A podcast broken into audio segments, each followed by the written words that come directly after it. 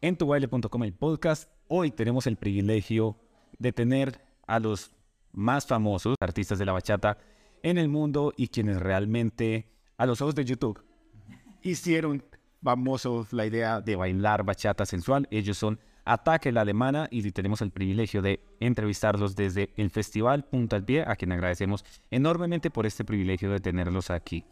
Para facilidad de ellos, especialmente de Tania, que no es nativo en el idioma español, vamos a hacer esta entrevista en inglés. Ataca y Alemana, bienvenidos. Hola a todos, hello. Hello, how are you?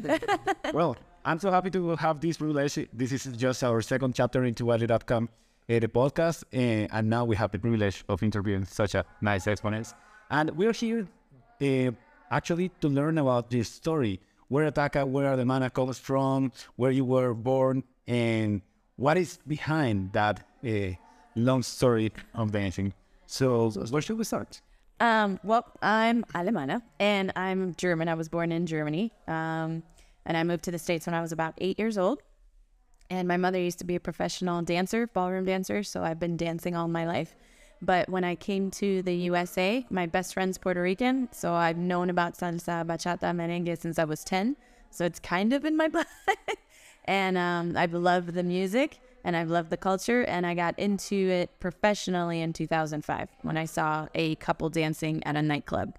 And I said, I need to do this. And then I quit my job, and that's all I did. Was Well, that. you just received three questions I was going to do. When, Oh. when, when do you when, when do you start dancing? What is your I'm very efficient. I'll do, I'll do the same three. Um, so I was born in Puerto Rico. Um, I was raised in Orlando, Florida. Um, my love and passion for music came from my mother. My mother and her, and her siblings were all like surrounded by music. I did parrandas in, in Puerto Rico, so that really got me into music. But I didn't get into dancing till really, really late. I was very much into baseball. Baseball was my life. I went to college on a baseball scholarship. That's what I wanted to be.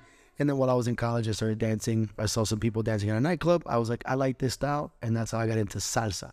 And then obviously when me and her met, that's when bachata came into our life. So that was like our, our initiation. So you you went to college. What were you studying? So I did business, business administration. I got my degree in business administration. Um, she was doing a little bit and then we, we took her away. Oh yeah, no, I'm like did I dropped out of college. I didn't go. the moment I saw like I started dancing in 2005, I like quit everything. I quit my job. I quit going to school. I was like, this is what I'm doing for the rest of my life. So yeah. Yeah, I uh, for me it was always a one. I didn't know why I wanted to be uh in in the dance world until after I graduated. Obviously, with a business degree, I wanted to be a part of the dance world and just build a business off of it, and that's what we did. And when did you th- take that decision? Or I would say after I graduated, I actually stayed teaching. Just you know, I was teaching at a local dance studio. I started working for El Tigre. Uh, Tigre is our, our other business partner in uh, in real estate. We were doing like loans and stuff like that. Um, then the market crashed. Tigre called me into his office and he was like, "Hey, we're all gonna get fired. Why don't you and I start a dance company together?" So in that office, we initiated Island Touch. And then like two months later, me and her met, and we brought her on board. We became dance partners and that was it. That's how that's how it all initiated. And where did you start? Uh, who were your masters when you started dancing? Because at that point you were already teaching, but what's behind? Who, who were your Um, so the person that taught me, his name is Neri Garcia. Um, he taught me salsa on one, so LA style is what I started with. Um, that was back in 2005. Him and his partner Judy, and then probably about like eight months into learning, because I have a ballroom background, I started to help him teach, and I've been teaching ever since then. So that was 2005. Yeah. Yeah. So me, I, I, I learned in a, a dance company in Tampa called Salsa Caliente. Um, the director is uh, Erica Erica Occhipinti. She actually was my first dance partner. Um, and then I went through the process of learning and got really excited about dance and wanted more and more and more. So those are that's how I started. Um, I do believe that my inspirations have always been um, Juan Matos and Oliver Pineda, were the guys that I looked at when I first started dancing salsa. And then when obviously her and I got together, bachata wasn't even something we were we were we knew we were going to do. It just kind of fell on our lap, and, and now we're here. Do you have any inspiration in the bachata world when you started? I mean, I would say so. No, I, I mean, I would say like we there was. I mean, yeah, there was people dancing. Uh, we were not the first, um, but we didn't. It happened so fast. Like we didn't even have time to even look or look at us. Yeah, Yep. Um. So basically, the way it worked for us is we were trying to be a salsa couple. Um, there was in a local event that her best friend um, at the time it basically booked us. Said, "Hey, bring out la Mano," but we didn't have a show, so we were like, "What are we gonna do?" And we had to come up with a, a, routine. So we couldn't come up with a salsa routine that fast. So her friend was like, "Well, you guys dance bachata really well. Why don't you just do a bachata?" So we had no time to even research anything. Now there is one video that I definitely will say was our inspiration. If you look up Caribbean bachata on YouTube, it's like a series um, and I think it's from uh, Curacao. I think it's from the islands, and it was a bunch of footwork. And we took one step, and it's like the, the famous Testra- the, the step mm-hmm. from that DVD. So I would say that was definitely an inspiration for us in regards to pasitos. And then the turn patterns all came from salsa. All right. Yeah, so everything that we learned from salsa, we put into the bachata and in the footwork. So for people that are doing bachata, mm-hmm. there is a huge difference, and they need to know that there is traditional bachata and sensual bachata. For sure. These guys are totally into what we call sensual bachata, mm-hmm. and many people might believe you created part of it. How true might be that? So we're, I mean, I definitely, um, we're big into like, you know, communicating our type, our titles because I know it could be really confusing. So the way that we communicate like those types of terms is one, all bachata is Dominican. So everyone dances Dominican bachata. That is important. Um, traditional bachata is what most people will consider Dominican style bachata. We use traditional because the music is based off of the music. Um, then we don't use sensual style because basically sensual is just it's a description of it's a feeling, right? Yeah. So I would say that we've always really been attached to more modern style bachata music. So Romeo like to line that way, modern bachata. Exacto. I would say like well, it's, again our title. It's been working us uh, for us first um for now. But like Aventura, uh, Romeo, Prince Royce, that era is what we call modern. It's the music that we kind of like we really enjoy. So that's why we say that's modern. Um, and then all the other styles. You know, I, I do believe that Sensual Bachata has a huge, huge influence from Zouk. Um, so I think that's where a lot of those moves come from. But those are the titles that we use in regards to we just base everything off of music. It's if it's a traditional song, then me and Tanja are dancing traditional style bachata. If it's uh, modern, then we're dancing modern style. If it's a remix, we're dancing bachata to a remix. That's it. Something to add? Nah, I think just um, your comment when you said that maybe we've inspired some sensual stuff. I think maybe with Extraño, some of the moves that you see us do back then in 2008 that you might see some sensual dancers now doing, maybe that was an inspiration. But in the end of the day, just like George said, um, it is just like a feeling, it's an action. So depending on the song, if it's a sensual song, whether it's traditional or whatever, they can all be sensually danced. So yeah. Yeah, I definitely feel like one thing I, I know that our company's inspired a lot is our is our footwork. We've always loved footwork um, since we were, uh, you know, at the beginning. So I, I know we've inspired a lot of people in regards to footwork and pasitos and stuff. And then the turn patterns, like I said, is just something that has evolved as our style. We just we we we love fusioning all the turn patterns and And has been taken mainly from salsa, zouk. Yeah, I would say so. We've actually never taken any Zouk classes, so everything that we know from the turn pattern perspective comes from salsa. Um, you know, I think there's other like we we've you know West Coast swing. uh, We've always like looked at some like there's a, a couple that we work with called Jordan and Tatiana, the number one West Coast swing couple in the world. A lot of those patterns are really can be adapted to bachata. So we like get inspired from a lot of different other styles as well, and then we challenge ourselves to making them bachata. So to clarify some dates, when did I started dancing together? We started dancing in March of 2008. Mm-hmm. And then Extraño came out on YouTube in May of 2008. Okay, the Trader, the famous Yeah, one. that went on mm-hmm. YouTube. And then ever since then, it's just been. Yeah, because it was again, it was an accident. Like it, it wasn't. We didn't. We, we Was that a knee? No, no, no. It was a choreography. It was a great. We created the. yeah. So the same night we did a salsa impro and the bachata routine. We were focusing on the salsa impro. We were just. We wanted to be a South. You were worried on. We were we were, we were practicing more salsa than the bachata. Bachata we just did it. Okay, leave it there, and then we'll come back. And then we we did both shows at that night. We recorded both routines. We posted both, and then for the first like month and two months, we didn't even look at the bachata. We just looked at the salsa, and it was just slow. We we were like, ah, whatever. And then one day we just looked over here and we're like, thirty thousand views. What, what what's happening? And this, you know, the salsa has like five hundred views or something, and that's when we realized there was something there. And then the next month it was at fifty thousand, and it was like okay. And then obviously Tigre, an entrepreneur, he was like, guys, there's there's something here. And then we sat down and we're like, okay, what do we do now? And the reality is, me and Tanja always wanted to one travel, two, you know, live in the world of dance, um, and be able to train and learn from our icons. And we realized that doing bachata was to allow us that chance, and it did. We've been able, we've we've collaborated with all of our icons in the salsa world, in the bachata world, everyone. You know, it's it's through bachata. In that process, uh, what do you think has been the biggest challenge that you have faced? The, the biggest challenge um, doing what we're doing. Yes, of course. Um, I think for me, it's um, just in the past couple of years is the traveling aspect of it. That's the biggest challenge for me is being away from home because we we have the opportunity to travel a lot, so we definitely have to look at not that we have to do it, but that it's an opportunity. Um, but it is very tiring on the mind and on the body, um, and emotionally as well. So I think for me that is the biggest challenge is the actual traveling aspect of it. Yeah, I mean, I I I do enjoy traveling, um, but I do miss being home.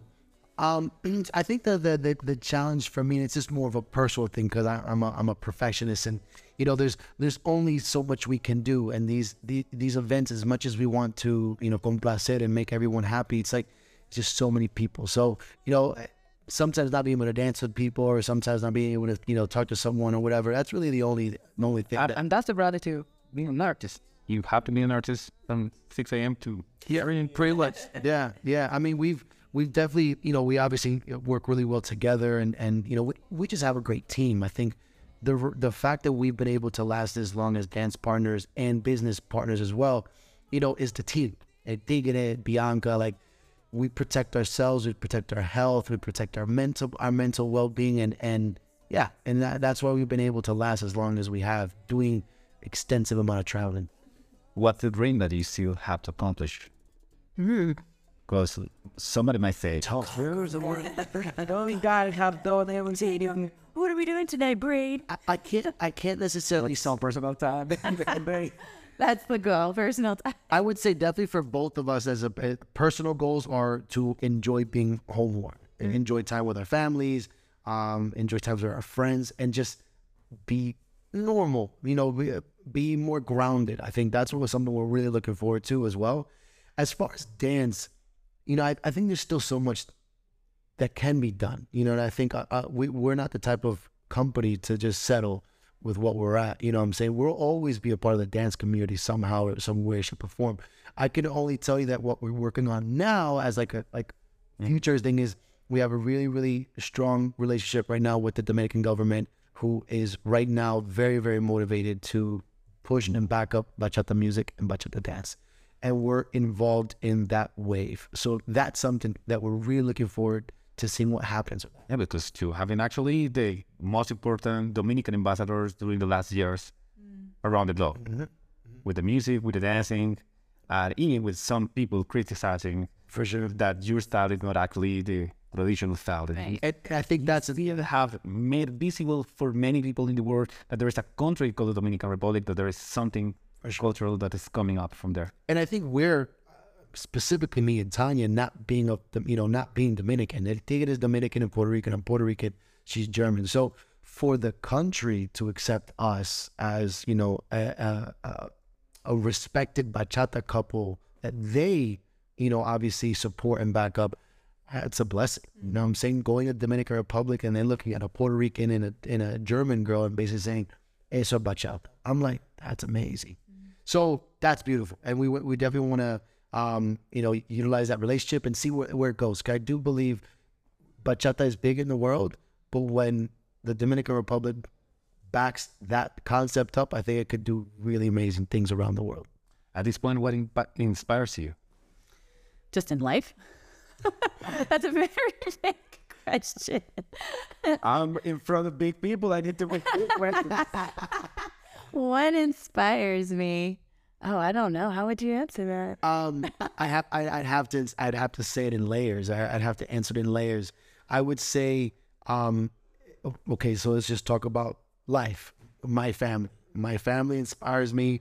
My friends inspire me. You know, my family and friends are the ones that inspire me day in and day out. They're the ones that support me. They got my back. They want me to succeed. They want me to grow and stuff. So those are the individuals and the people in my life that that inspire me. From a work perspective, I'm I'm obviously going to say my team. You know, Alemana, El Tigre, Bianca, like those are the individuals that inspire me to dance because those are the people I'm with day in and day out, and they believe in me, they trust me. Um, so that those are my inspirations. I think for me, just kind of just in general, no matter what it is that I'm doing, because we have our motto called Touch the World, which is our company. And I think all of us focus on just wanting to make the world a better place and wanting to leave it better than when we entered it, I guess. So I think that would be my inspiration is to just um, help people however I can. I love to teach dance, so I um, I love b- being able to make a change in people's lives, no matter how big or small it is. When I'm just teaching them dancing, something that I love. Um, but regardless, I love to volunteer and things like that. So I think that would be my inspiration is just touching the world and making it better. I like that. So that's now, if you could change something on your career, something that you might say you might have done better, or you might try to skip, something that you might have tried.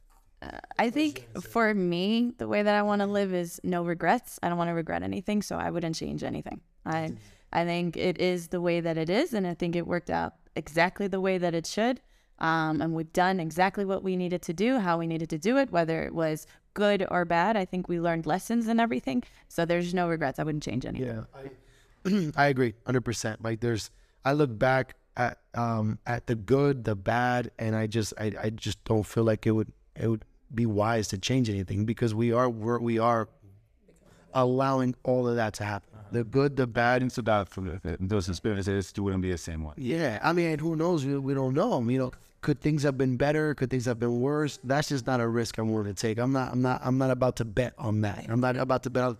If we would have done that event and not this event, would things have changed or would things have you know been better, et cetera, et cetera? So, I'm with you. I wouldn't change anything. And what's that prize or personal prize, a spiritual prize that you feel most proud of? Uh, for me, following my dream and following my heart. Um, because it was very risky to quit everything. um, because dance as an artist, any artist knows this that um, it's very difficult to live off of it. And a lot of times you're going to starve, but at least you're following your dream. I think that's the most thing, or that's the biggest thing that I'm proud of is that I didn't give up and I kept going. Yeah, um, you know, I, I think for me is is one thing because obviously I could I, I jump on on that that that concept as well. Is I'm proud of being able to show my parents that doing this type of career um, can provide what it's provided, you know, for me. Because you know, it was it was a, they were worried at the beginning. It's not, you know, there's but I ever met. yeah, I'm, I'm not. Not- and yeah, I'm not, I don't have a, a, a- job, a nine to five job that gives me benefits, et cetera, et cetera. I'm, you know, I'm self-employed. You know, I have to I have to take care of myself. So it was a risk, and obviously at the beginning they were, you know, they were concerned. But I think what I'm most proud of is that I was able to show them that I'm good and I'm gonna be fine, and that I can make a living, a successful living doing dance. And you know, to know that they obviously you know crossed that path of being saying, I'm proud of him being a dancer, supporting himself. Da, da, da. That's that's obviously a proud moment for me. Of course, many people ask you for an advice. What would you say in general for people that is starting or is hiding a career of dancing to actually survive to those challenges that you mentioned, like uh, giving up your personal time, sacrificing family time? Yeah, I think Yeah, we just talked about. I think the best thing um, for them to understand is that it's not going to be an easy road. It's not going to be easy. There's going to be a lot of sacrifices. There's going to be a lot of tears. There's going to be a lot of sweat. Um, but again, if that is your dream, um, you have to keep going. You have to keep pushing. And um, is everybody going to be number one that chooses this career? No, it's very difficult to get there and it's very difficult to stay there. However, everybody can be successful d- depending on how you define success. You can be successful doing this. Um, I think anybody that's starting out, though, is to continue to be a student, continue to learn. Um, there are some people that have started and then they reach a certain level and they stop learning. Um, and I think it's very important as an artist to always continue to learn. Doesn't matter if it's dance, singing, doesn't matter. Learn, be a student, um, and become better at your craft every day. Yeah, I mean, I, I think for me it would be um, uh, don't uh, don't cut corners. I think it's important. Enjoy the process, but go through the steps. I know it, it's it's hard because you want to jump from A to Z very quickly, but um, one, you're not going to enjoy the process by doing that. Like take every step, take every negative, take every positive. Walk from a dance perspective. Take your time, learn your fundamentals, but don't you know don't rush. Like that's how you. That's how because the last thing you want is get to Z and realize that you skipped so many letters on the way up. Make sure that you can you live with that like no regrets. Go you know do it all and get to the end of like I did exactly what I need to do. Um, and I think from that perspective, I would say that would be the advice. And then the biggest is the biggest and best investment you ever make in, in your life is in yourself. So invest in yourself, focus on you, don't compare yourself to other dancers, build yourself. And that's one thing that really helped us out is that from the beginning we were focused only on us. We didn't worry about everyone else, we focused on us. Gratitude in this process is here. What the people you want to say thanks on this road that you have crossed? it's too many to name individually, but anybody, all the people that have ever supported us from the beginning until today, um, anybody that has lent an ear to us when we needed to vent or a shoulder to cry on. Um, it definitely, like I said, it wasn't an easy road getting to where we are now. Um, but there definitely are, are a lot of people that were involved in our growth, specifically at Tigre, obviously, um, who's our business partner, our brother, and our mentor. Um, that would be the one person I definitely want to name. But there's the people that we care about and that know they know who I'm talking about. well, but, but the people also want to know in your story that people that you feel they pushed you up or they actually hold you back, hold your back when you really need it, or say, "Oh, I'm gonna promote you," or "I'm gonna help you out of this." I would. I mean, so first thing to to to piggyback off of Tanja because I would think it's important. I also believe that um, I I and I want to thank all the people that support us, but I also want I want to thank all the haters as well. Because bottom line, I do believe I do believe that everyone that came up disliking us, whatever, thank you because you motivated us to focus on us and do us and do us. So really, I got eh, you know anyone that came out and negative this, negative that. Thank you because you you made us, you helped us become become better and stronger. Um, I, I again, if we're looking at individuals, there's just been there's just too many people to mention. Off the top of my head, like obviously at Tigre, um, Tony Lara, who um, was the first uh, promoter to invite us internationally. Um, he was a big promoter in, in London and in Europe, and he was doing much bachata way before we were and promoting the dance. Um, so he would be the first international promoter to actually bring us um, over. Um, there's a ton of other promoters. There's slipping my mind right now. Um, I mean, I, I Do you have a big promoter? Do you have one person that took your career, or was it something that maybe was shared as your career was very independent as you started like Right. your own? You, you. I think you big It's- promoter. What you do, you need to it would be it would be Tony. YouTube promoter. Yeah, thank you, YouTube. Yeah, I would say it would definitely be Tony. Shout out to Tony Lara Yeah. because the reality is, um, Tony took you know a chance with us. He you know he knew that we had this video online, but he didn't know how we worked. He didn't know how we taught. He didn't anything. So we actually paid for ourselves to go to his event. He reminded us, but we had to pay. So it, it was more like, all right, I'll You have a chance. he was like, I'll give you a chance, but you got to invest in yourself. And I was like, yeah. So he really did give us our first opportunity. And that was the event that allowed us to showcase ourselves, you know, to a different part of the world, you know, and, and I think that's where a lot of, you know, more invitations came from. So I would say that that's a huge thing from there. And then we build up our relationship and talking to people and communicating and, you know, we were posting videos and that's how we got in front of people's faces. So yeah, shout out to Tony Lara. All right, now close to uh, finish with this interview. What's the most beautiful thing that At- Ataca has? What's the most beautiful thing? Yeah. That seems to some love about my soul. We have a closer to you. Right now, we know that. He is a very caring person, very passionate person.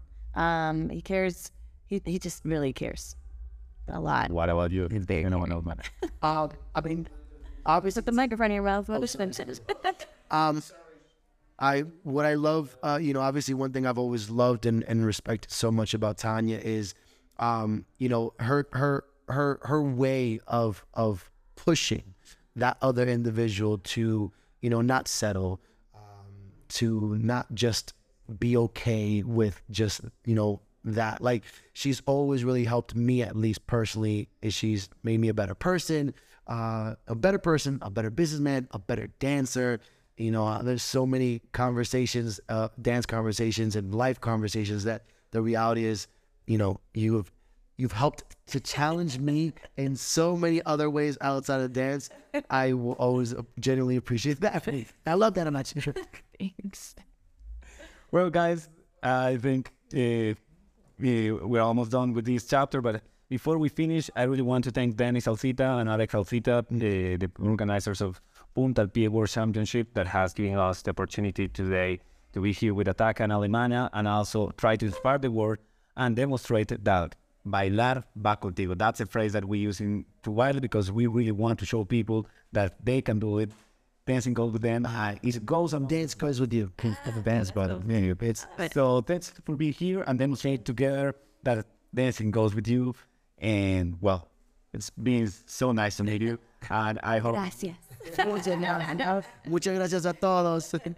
Gracias por escucharnos y los esperamos en un próximo episodio de tubaile.com, el podcast, en esta tarea que hemos emprendido de demostrarle al mundo la belleza de baile, pero también de documentar la historia de estos bailarines inspiradores a través de nuestro programa Espejos, mostrando estas bellas personas que hay detrás del video de YouTube, detrás de la presentación, el congreso, el taller. Y nada, mucha felicidad y mucha gratitud. Hasta un próximo episodio. No les digo que lo sigan porque seguramente ya lo siguen, ya conocen su video. Más bien, por favor, compartan este contenido porque seguramente le va a servir de mucha inspiración y va a ser de mucho agrado para las personas que quieren conocer más acerca de estos grandes artistas. Y síganos en todas las plataformas de podcast como Spotify, Apple Music y cualquiera que sea su preferida. Estamos complacidos de contar con sus comentarios y también las recomendaciones de qué otros artistas quieren conocer un poco de su historia personal. Hasta aquí este episodio y nos escuchamos en una próxima.